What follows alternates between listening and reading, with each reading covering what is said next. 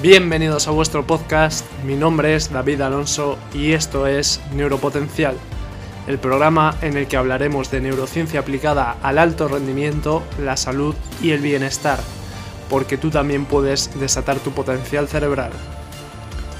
Bienvenido, bienvenida a un nuevo episodio de Neuropotencial. Hoy vamos a hablar del cerebro triuno, del modelo del cerebro triuno Seguramente te suene, y si no te suena por este nombre, seguramente te suene al oír en qué consiste esta teoría, y es que esta teoría divide nuestro cerebro en tres partes fundamentales. Por un lado tenemos el cerebro reptiliano, el cerebro límbico y por último la neocorteza. Seguramente que con estos nombres sí que ya te haya venido a la cabeza que en alguna ocasión mínimo la has oído. ¿Por qué? Porque es una teoría muy común, muy famosa y que cuando se trata de explicar cómo funciona el cerebro, qué partes del cerebro hay, siempre o muchas veces se recurre a este modelo. Y hoy vamos a hablar de este modelo y vamos a ver qué tiene de realidad y si de verdad es un modelo válido para explicar cómo funciona el cerebro. Así que comenzamos. La teoría del cerebro triuno fue enunciada por Paul MacLean en su libro The Triune Brain in Evolution, en el cual em, explicaba que nuestro cerebro ha ido evolucionando en forma de capas, como si fuera una cebolla, es decir, a lo largo de nuestra evolución hemos ido desarrollando estas capas en función de cómo nos hemos ido adaptando al entorno y cada vez hemos ido desbloqueando unas mayores facultades que nos permitían pues eh, adaptarnos mejor al entorno.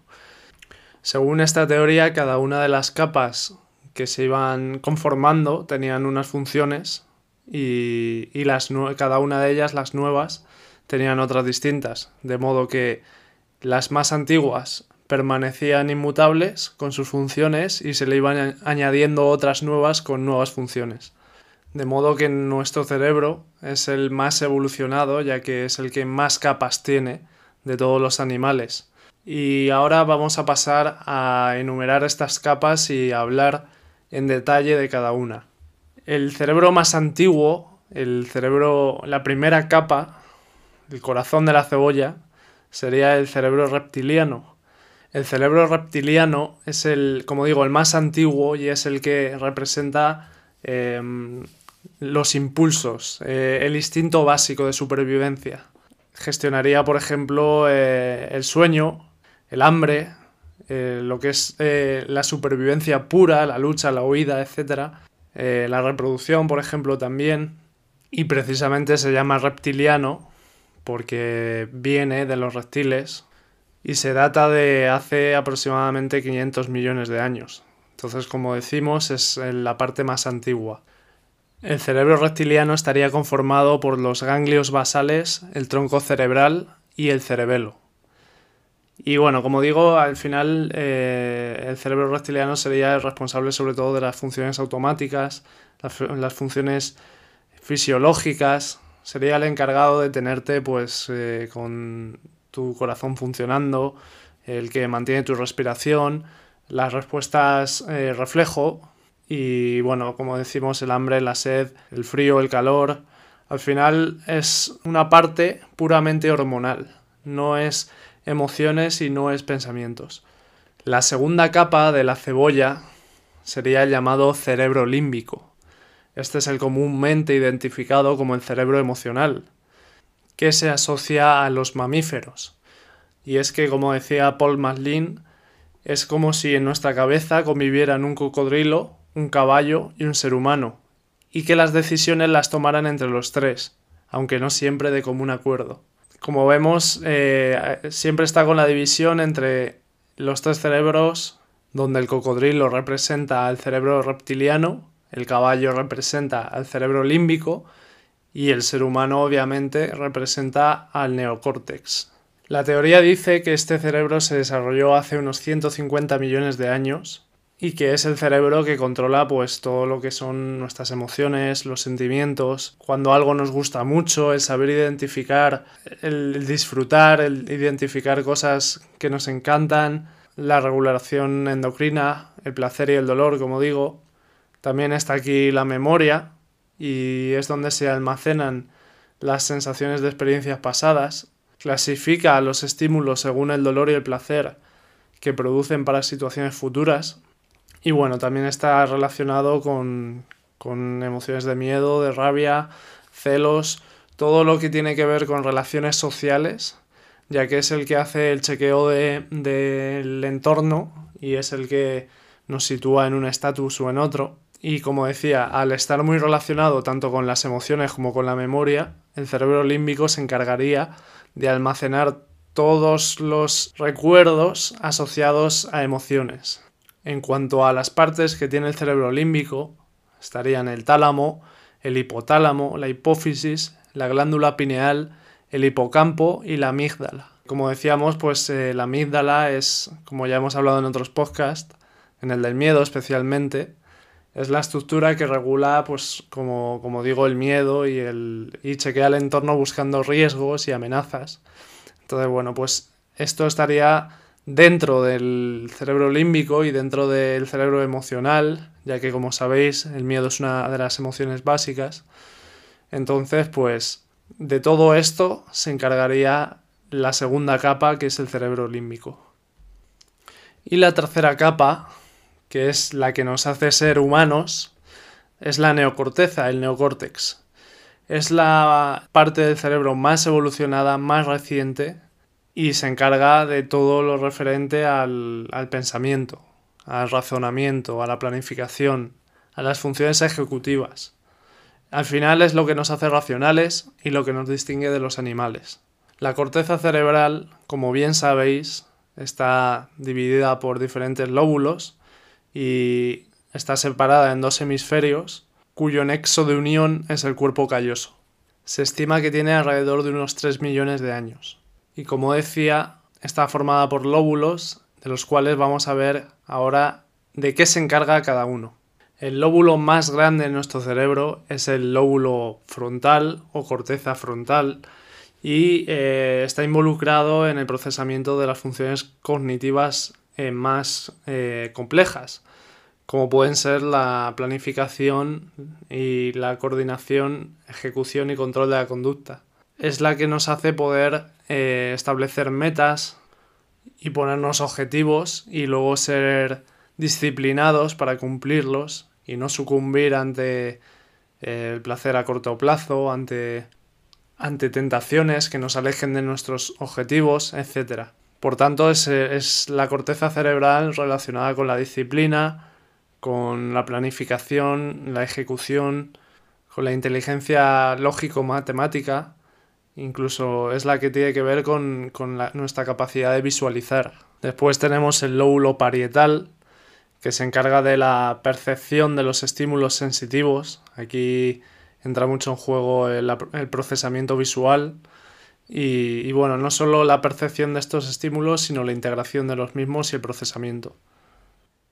Luego tenemos el lóbulo occipital, que está relacionado con la visión sobre todo, eh, la interpretación de imágenes, el reconocimiento espacial, es el que discrimina también los movimientos, los colores, etc. Y también está implicado en la elaboración del pensamiento y de las emociones. Los lóbulos temporales, que están a los lados de la cabeza y que se relacionan con, los estímulos auditivos y también tienen parte de relación con la memoria, con el hipocampo. Y bueno, pues al final sirven también para esa percepción de tanto, como, tanto la memoria como el, oído. Y eh, también están implicados en el reconocimiento de rostros y de voces.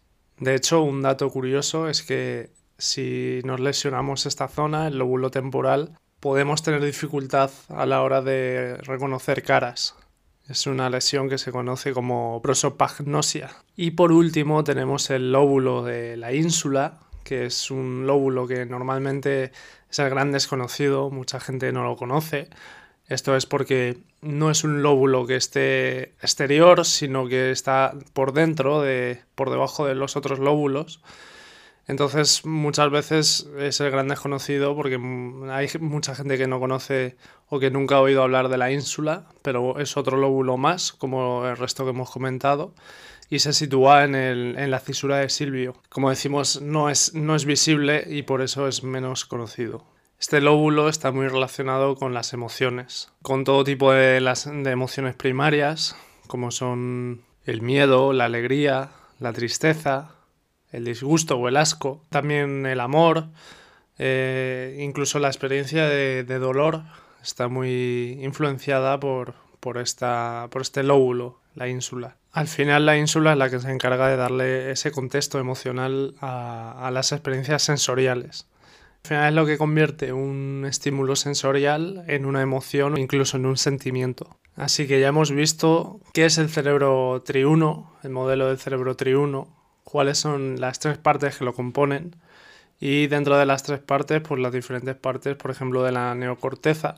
Y ahora vamos a ver si de verdad este modelo es un modelo válido, si la ciencia lo respalda o por el contrario es un modelo obsoleto. Pues bien, este modelo, el modelo del cerebro triuno, eh, está descatalogado por la ciencia. No es un modelo válido a día de hoy y es que se trata más bien de una simplificación para entender de, de manera divulgativa cómo funciona el cerebro y qué diferentes partes tiene o qué diferentes funciones tiene.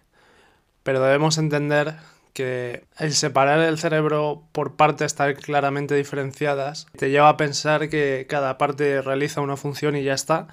Y no es cierto, el cerebro funciona como un todo el cerebro funciona en sincronía con todas sus partes y todas sus partes trabajan para cumplir todas las funciones que el, cerebro tiene que realizar.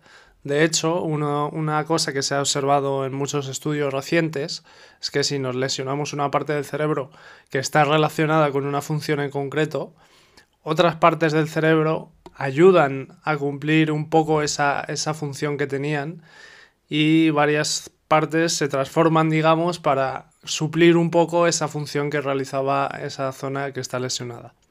Por supuesto, em, por mucho que ayude en estas zonas, eh, el resultado, el, funcionamiento al final no es el mismo, no es, no es tan efectivo. De hecho, el por qué sabemos que cada zona realiza una función es porque cuando nos la lesionamos, pues esas funciones se ven gravemente deterioradas. Aparte de que el cerebro funciona como un todo, otro de los argumentos que utiliza la ciencia para desmontar esta teoría del cerebro triuno es que, por ejemplo, pues, eh, Paul MacLean consideraba el cerebro reptiliano como el que apareció con los reptiles eh, a lo largo de la evolución.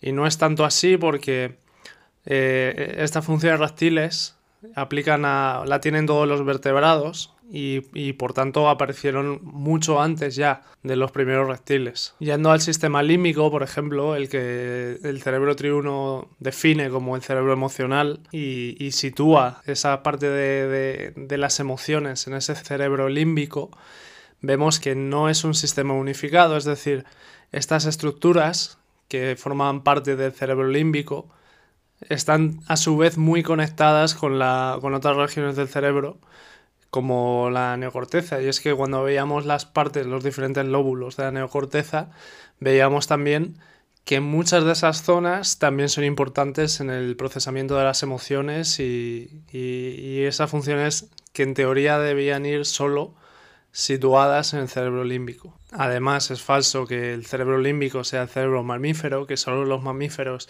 tengan esas funciones emocionales, porque estas funciones también están presentes en peces, en aves, en reptiles. Estas conductas que digamos que son de, cuidado y de, protección a las crías se, se observan en muchas especies que no son mamíferos. Y en cuanto a la corteza cerebral, más de lo mismo. O sea, la corteza cerebral no es solo de los seres humanos, sino que en todos los mamíferos tienen corteza cerebral, no solo nosotros y los primates, e incluso otros animales como ciertas aves tienen, no tienen corteza cerebral como tal, con, lóbulos, pero sí que tienen regiones análogas y conductas eh, complejas también, como funciones analíticas, aprendizaje, toma de decisiones, etc.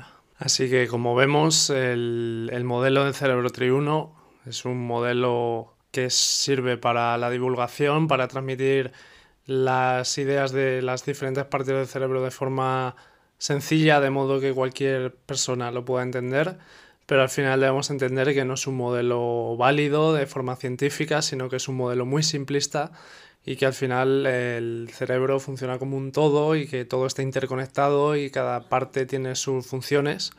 Y debemos verlo así, como un órgano complejo y interconectado y que funciona como un todo. Así que aquí queda explicado el modelo Triuno, espero que os haya gustado si es así, a partir de ahora te voy a pedir que por favor te suscribas, que le compartas este episodio a la gente que te a la gente a la que le puede interesar y nos vemos en el siguiente episodio. Chao.